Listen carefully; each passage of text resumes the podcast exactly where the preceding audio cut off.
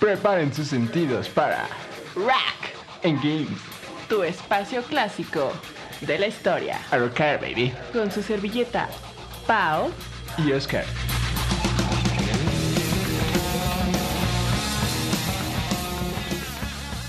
Buenas noches, mis queridos muchachones y muchachonas. De nuevo en el Rock and Games. Su servidor, el Oscar Bonihuapo. Con nuestra queridísima Paola Jean. ¿Cómo estás, mi querida Paola? Estoy súper bien y bien dispuesta para esta noche de Rack and Give. En esta ocasión les traeremos la poderosa y famosa banda icónica del El rack. crash del rack. El crash del rack. Led Zeppelin. Con el poderoso juego. ¿Cuál es? Crash. Crash Bandicoot. Bandicoot. Bandicoot. Comencemos. Démosle, ¿no? Vamos. De- Ay, dale. Pues bueno, mi querida Pau. Led Zeppelin. Banda poderosa. Es luego un sacrilegio hablar de Zeppelin. Zeppelin. Es difícil hablar de Zeppelin. Pero Zeppelin. Jimmy Page. Ya siendo famoso en los 60s. Después de los Yardbirds. Pues decide dejar los Ya- Yardbirds. Para formar esta poderosa banda. Llamada Led Zeppelin. ¿Cómo ves, mi querida Pau? Pues muy bueno, porque el Jimmy Page ya tenía su reputación en los Yardbirds, pero dijo, "Mm, thank you next, me voy. ¿Por qué se fue? ¿Me puede recordar, mi queridísimo Oscar, por qué se fue de los Yardbirds?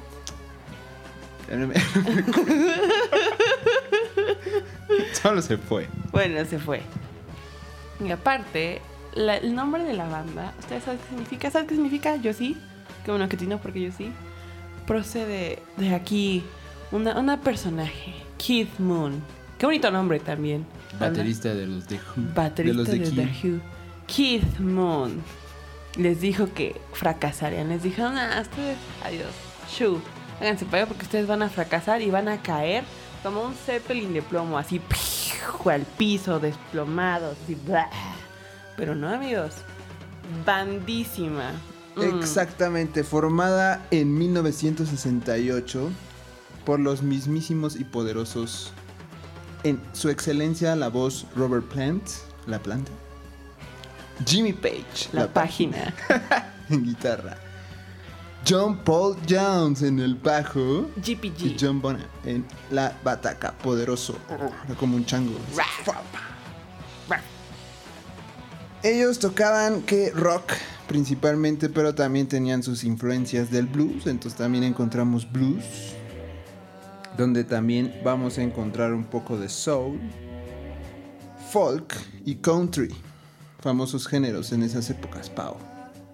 Aunque mis predilectas son las de rock y blues, porque no soy tan fan de las acústicas. ¿Tú cómo ves, Pau?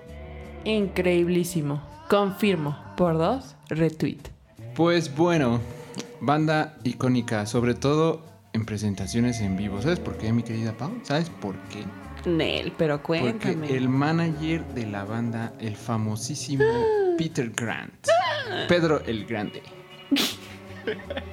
¿Qué hizo? ¿Qué Ese hizo? sí sabía hacer money, ¿eh? Baby. Él le apostó a que en vez de hacer generar dinero con sus discos, porque creo que como músicos casi nunca los discos nos dejan mucho dinero. Le apostó a los shows en vivo. Entonces él vendía y vendía fechas, así hacía fechas para que así Zeppelin generara un buen de money, baby. ¿Cómo la ves? Él era considera- considerado el quinto miembro de la banda. Lo querían un buen. Hay un buen de fotos así como lo abrazan. Ah, qué cute. Sí. Qué bello. Está muy cool. Eso es que a tu manager. Eso es que un manager te cuide. No Exacto. que hay otros que te exprimen, ¿no? Pero mira, yo, yo quiero pasar a la discografía que. mm, 1969, Pau. justo, 1969. Año, año de muchos sucesos, ¿no? Pero a mí, a mí me encantan sus primeros cuatro discos. El primero, claro, se llama Led Zeppelin, así tal cual. Si quieren, pónganle un uno para diferenciarlo. 1, 2, 3 y 4. Para mí son los super predilectos increíbles. Quiero hablar del 1, que amigos, mmm, discazo. Su primer álbum de estudio, de Led Zeppelin. De hecho, Rolling, la revista Rolling Stone la posiciona en lugar 29 de los 500 grandes álbumes de todos los tiempos. Y es que no es para menos, amigos, la verdad es que está increíble. Lo ubicarán por ser esta portada de disco en blanco y negro de un Zeppelin incendiándose. Ustedes dirán como, pues qué onda, ¿no? ¿Qué con este disco? Y es que para mí, aquí podemos ver las, las canciones que tienen esta gran influencia de blues, podría decirle. Blues y riffs y debrayes en la guitarra increíbles que me, me transmiten, y creo que todo el mundo le transmite unos sentimientos increíbles con canciones como Babe, I'm gonna leave you. You shook me all night long. No, buen- buenísimo. Luego pasamos con Dazed and Confused. También se las quisiera cantar, pero aquí no tenemos tiempo. Communication. Your time is gonna come. Buenísimo. Communication Breakdown. How many more times? Black Mountain Side. Good time, bad times. Amigos, aquí el, el Planta, el Robert Planta sí se rifó participando en la escritura de estas canciones. Increíbles, ahorita ya no tienen los créditos, pero muy buenas canciones, bluseras, esa guitarra increíble que hace una, para mí es un baile con la voz. Hace un baile y una, una sincronía o sinfonía, podría decirle, entre guitarra y. ¿Tú qué opinas de este álbum? Así es que la voz de Robert Plant, prodigioso del rock, sí está muy cañón. Estaba muy cañón porque la, lamentablemente perdió un poco de, de- de su poderosa voz, mi querida Pau. Ah, pobrecito, pero lo seguimos queriendo, ¿no?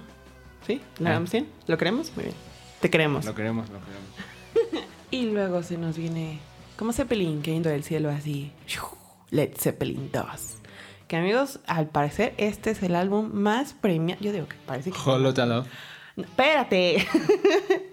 amigos, tiene un Grammy por el mejor paquete de grabación, top 50 álbumes in- influyente del rock, álbum de milenio, 100 mejores álbumes jamás realizados por un buen... O sea, tiene unos premios este, este álbum, también no es para menos. Increíbles canciones que sacaron. Y justo con la canción que acaba de mencionar mi compañera. co- Dilo, dilo, cántalo. Off. Hold It Off. Tan, tananana. Ajá, esa, ¿no? ¿Qué otras canciones tienen en este discazo? The Lemon Song, Thank You, Heartbreaker. Heartbreaker. Heartbreaker, amigos. Moby Dick. Mm. El solazo de, de en esa canción. Super solazo. Bring It Home y Rumble On. También es un super discazo. Vendido, posicionado en las listas. Muy, muy bueno. Cada canción fue grabada, masterizada. Sí, súper bien. Y la verdad, sí le echaron ganas para este disco, amigos. Qué bueno que ganaron. Les doy 100. Y luego se nos viene Led Zeppelin 3. Tercer álbum en 1970. Otra vez con Atlantic Records, esta disquera súper establecido que ya les publicidad. Aquí hay, aquí hay sonidos más folk, más folk y más acústicos, podría decirse. Pero tienen una de mis favoritas ahí. Ah, cuéntanos cuál es. La canción del poderoso inmigrante. Immigrant Song. Eh, la canción del inmigrante, aquí en Rock and Games. También la de Since I've Been Loving You. Es más blues. Uh, sí. ujú. Pero yo digo que la de Immigrant Song. Por favor, ¿quieres cantarnos el intro? Por favor, cántanos. No, no, no, No, soy muy usted. prodigioso de la voz. ¡Ah! ¡Ah! Este, esta, esta voz está increíble. Que se ha usado en muchas películas. Yo la he escuchado en Deadpool, la escuché en Shrek 2, amigos, la escuché en otras películas que se usan. Ese cachito de la canción es súper poderosa, súper increíble. Tiene un Ah. ritmo así. De hecho, hay una anécdota. Bueno, para que tú puedas poner a Led Zeppelin en, en una película, es carísimo. Obvio. Carísimo. Carísimo. Tener el derecho de una canción es carísimo. Entonces, en la película de Escuela de Rock, de este poderoso actor, ¿cómo se llama? El Jack Black. El Jack Black. Ah, de hecho, está el video en YouTube, búsquenlo. Él le rogó con público así para que pudieran poner la canción del inmigrante en la película de Escuela de Rock. Y solo un cachito. Sea, se le rogaron. O sea, debe estar bien caro, ¿no, mi querida Pau? Pues sí, pues claro que se dan a desear también. Si quieren comprar un disco de ellos, amigos, carísimo. Pero lo vale. Yo digo que lo vale, ¿o no, amigos? Sobre todo en vinil. Súper sonidazo. Pero ya les, estaba hablando del disco Led Zeppelin 3. Tiene canciones también como Celebration Day, Since I've Been Loving You, Out of the Tiles, en el lado B del disco, That's the Way. Eh, a mí me gusta de Gallows Paul. Amigos, amigos, 100, 100 de 100. También se la rifaron con este disco. Les doy, les damos aquí 100. Y finalmente, bueno, finalmente, sino finalmente en la lista de estos, pasamos al cuarto disco. Lo nombran así, pero en realidad este disco no tiene título definido. Pero le dicen el cuarto porque pues es el que sigue después del tercero. Y lo pueden distinguir porque en la portada tiene cuatro símbolos como runas vikingas extrañas que todo el mundo como de... Pues, ¿Qué significa, amigos? ¿Eso qué significa? Yo te voy a contar qué significan estas cuatro runas extrañas. Incluso si ustedes se compran playeras o pósters de la banda, van a ver estos simbolitos.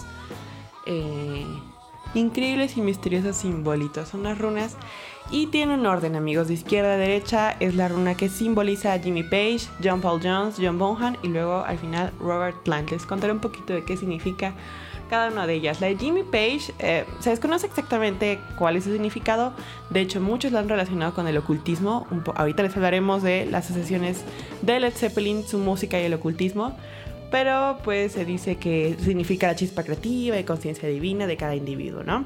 El de John Paul Jones es cuerpo, el mente y alma en uno mismo, así súper equilibrados. El de John Bonham, que son tres circulitos unidos formando un cruce en medio, es el símbolo de la Trinidad. Entonces, ah, junta tres aspectos de sí mismo para hacer una Trinidad completa, ¿no? El de Robert Plant es un círculo, por dentro tiene como una pluma, como una pluma de un ave. Y la pluma para él es el símbolo del dios, de, un, de un dios egipcio, el dios de la justicia. También es el símbolo de un escritor, pues sabemos que también Robert Plant acá se la rifó escribiendo muchas canciones, entonces también es el símbolo de un escritor. Y para muchas filosofías tiene diferentes significados, pero para él es esto. 100 de 100 amigos. Y aquí en este álbum tiene también una super canción famosísima. Uh.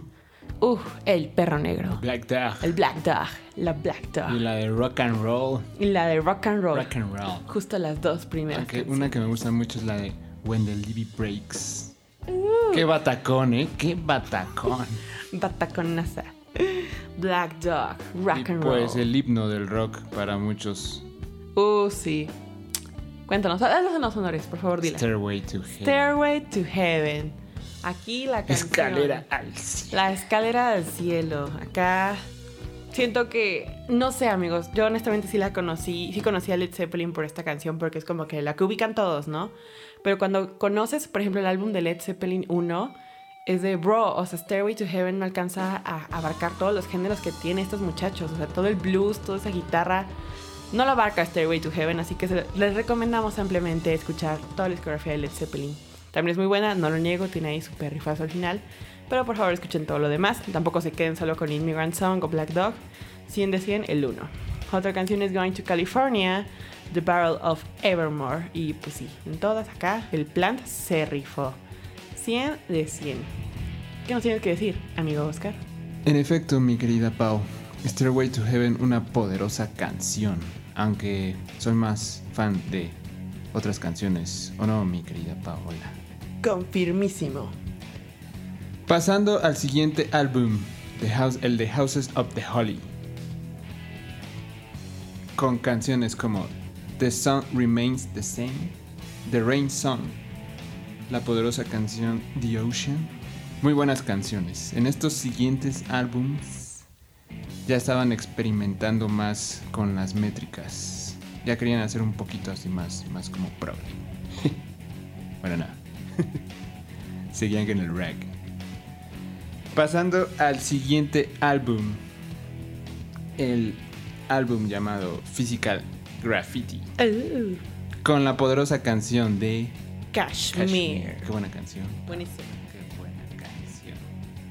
Seguimos con el disco de Presence y en ese lapso tuvieron su primer disco en directo, el de The Sun Remains the Same. Creo que yo tengo el DVD. ¿Tú cuál tienes, el CD. El set. Y por último, su último disco antes de, de que nuestro querido Bonham falleciera, el poderoso disco de In Through the Outdoor con la emotiva canción All My Love. ¿Sí te sabes la historia de esa canción? No, no, cuéntamela, cuéntamela, All My Love. Pues la canción está dedicada nada más y nada menos. Cada novia de alguien, ¿verdad? No, no, no, no, no, no. Nah, nah, nah. Al, al hijo que perdió Robert Plant. No. Sí, muy triste esa historia. No. Desafortunadamente, Robert Plant en esa época perdió un hijo y esa canción es dedicada a él. Qué bello. Qué bello. Igual la de Stairway to Heaven era dedicada a alguien, ¿no? No recuerdo la verdad. Permíteme, les investigo, amigos. Yo había leído que Stairway to Heaven era un poquito de plagio de alguna canción, no me acuerdo cuál. Qué chisme. Sí, qué investiguen porque. Led Zeppelin es muy poderoso en el rock.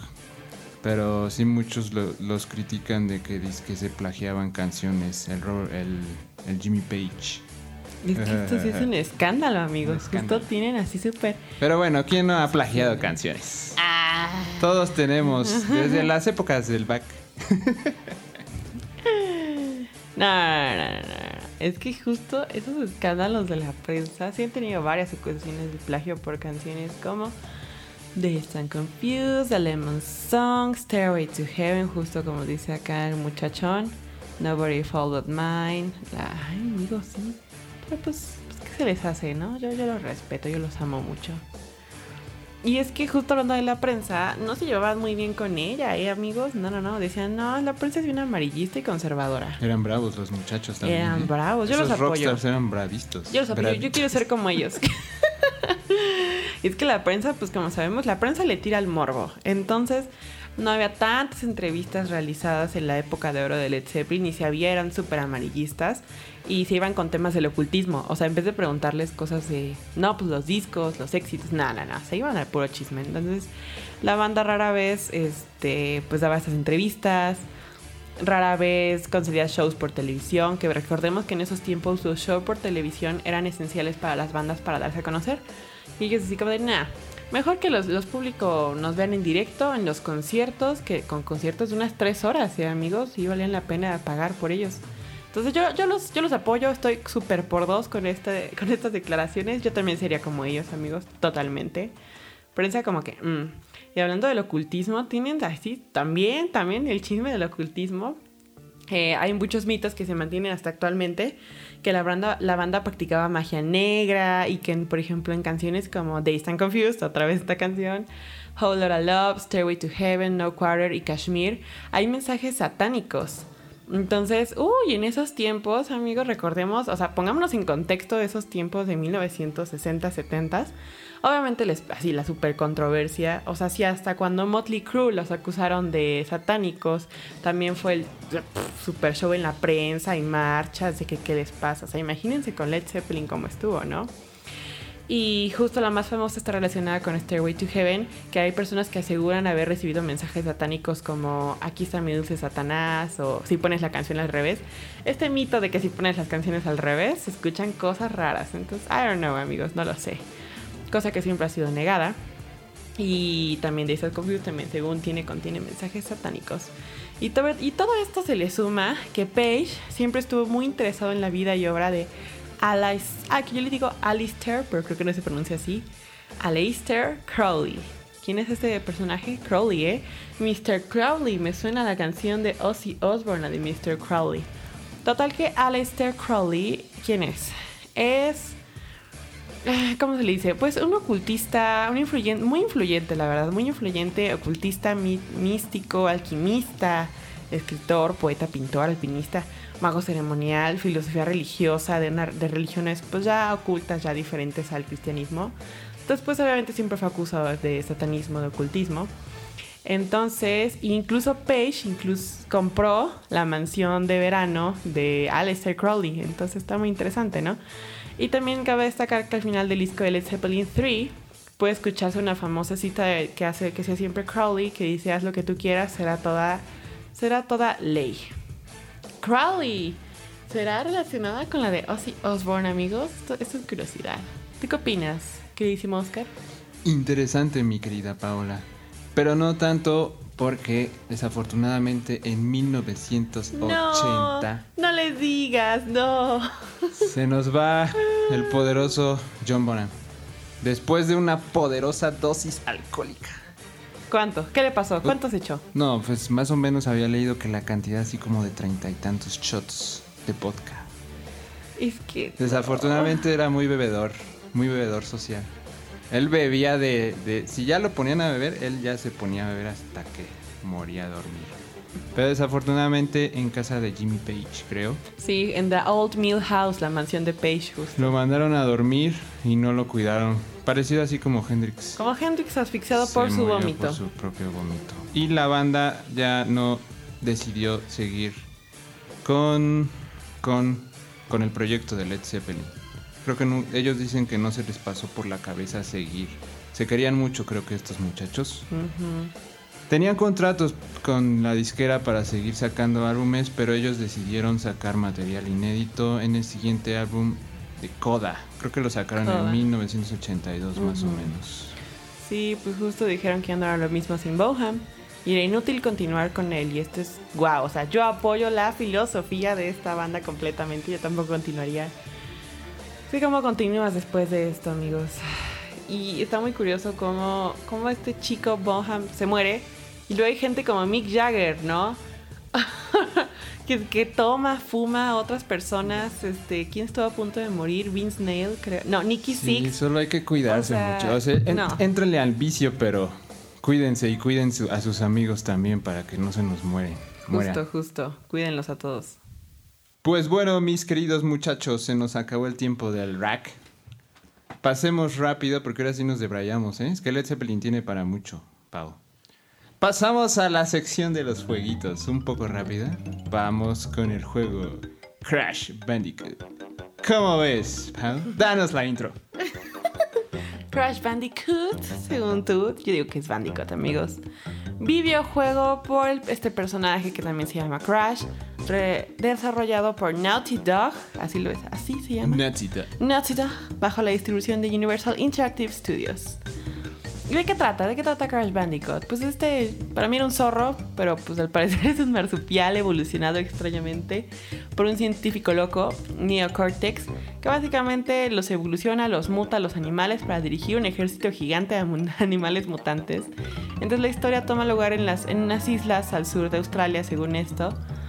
Este, y la misión de Crash era rescatar a su novia.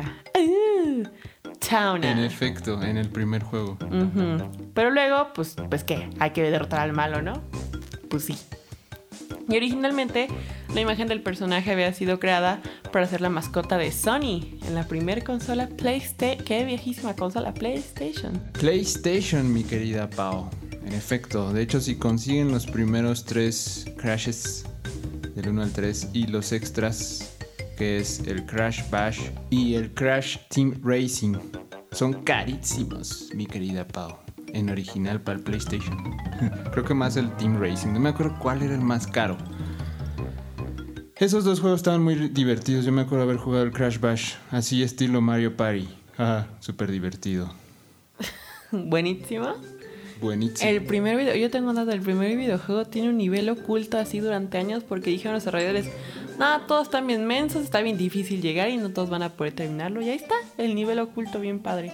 Y en el 2, en el 2 hay un demo oculto que obviamente tienes que hacer el, el típico combo, ¿no? Arriba, abajo, izquierda, derecha, izquierda, derecha, botón, cuadro. Mm. Chécate y te echas el demo oculto.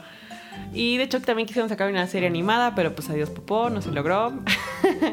y tiene muchos cameos. Este personajito, tú sabrás que en Los Simpsons, de hecho en un Sí, episodio sí, sí, sale. recuerdo. sí. Cuando Lisa se enferma y se hace una adicta a un videojuego llamado Dash Dingo. Entonces ahí sale ahí, sale también en Friends, sale... También salió con las figuritas de McDonald's, en la serie del Doctor Fantástico, en Phineas y Ferb, en Jing Jang Joe.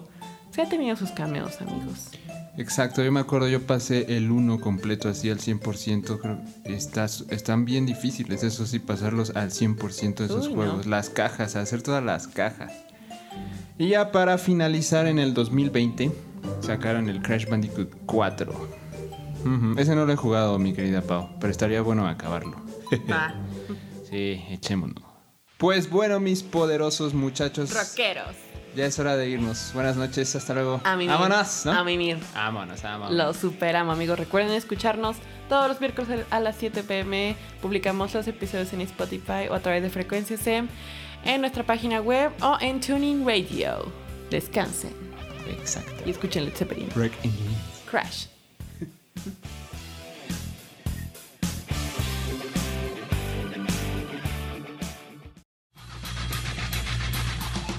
Esto fue Rack and Games. Rock para tu alma. Yeah.